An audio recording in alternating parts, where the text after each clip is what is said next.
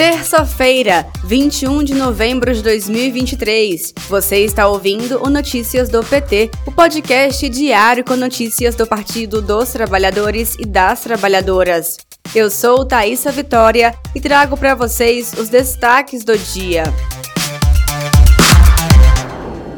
Em mais uma edição do programa Conversa com o Presidente, o jornalista Marcos Uchoa recebeu o presidente Lula e o ministro da Fazenda, Fernando Haddad. Lula falou sobre as ações e políticas públicas, além da credibilidade e confiança no país e o desenrola da educação. Outro tema em destaque foi o dia D de renegociação de dívidas do Desenrola Brasil, que será amanhã, quarta-feira, 22 de novembro. O programa tem desconto médio de 83% nas dívidas e os bancos vão ampliar horários de atendimento no dia 22. O presidente Lula participou de uma cúpula do BRICS convocada para discutir a situação do conflito na região da faixa de Gaza. O BRICS é um grupo formado por Brasil, Rússia, Índia, China e África do Sul. A cúpula desta terça-feira tem caráter extraordinário e será por videoconferência. Ainda hoje, Lula participa da cerimônia de formatura do Instituto Rio Branco. Depois, se encontra com os ministros Rui Costa da Casa Civil, Fernando Haddad da Fazenda Alexandre Silveira, de Minas e Energia, e o presidente da Petrobras, Jean Paul Prates.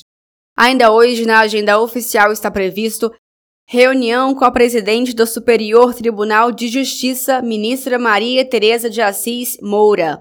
O último compromisso do dia será a participação de Lula na cerimônia de afirmação e fortalecimento da política de educação especial na perspectiva da educação inclusiva. A Comissão de Direitos Humanos ouve a ministra das Mulheres, Cida Gonçalves. A ministra dará informações sobre as ações da pasta, atendendo a requerimento do presidente do colegiado, senador Paulo Paim, do PT do Rio Grande do Sul. Segundo Paim, a comissão está aberta para seguir acompanhando os apelos sociais, contemporâneos e humanos da população. Cida Gonçalves será a sexta ministra recebida pela comissão.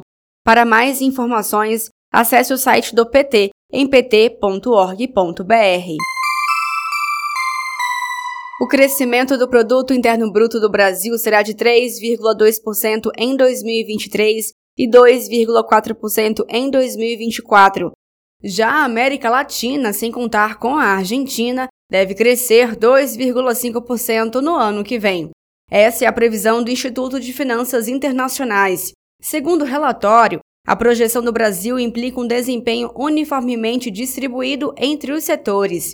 Dados indicam que a inflação deve cair mais ainda em 2024, o que abre caminho para uma flexibilização constante da política monetária na maioria dos países, facilitada pela maior credibilidade do Banco Central, apontou o Instituto. Os números mostram os impactos gerados pelas políticas do governo Lula para o desenvolvimento do país. Este foi Notícias do PT. Ele é diário e está disponível na sua plataforma de áudio preferida. Siga o podcast para receber uma notificação toda vez que sair um novo episódio. Se você gostou, deixe 5 estrelas na avaliação e compartilhe. Você encontra mais notícias como estas no portal do PT, em pt.org.br. Muito obrigada pela sua companhia. Até amanhã!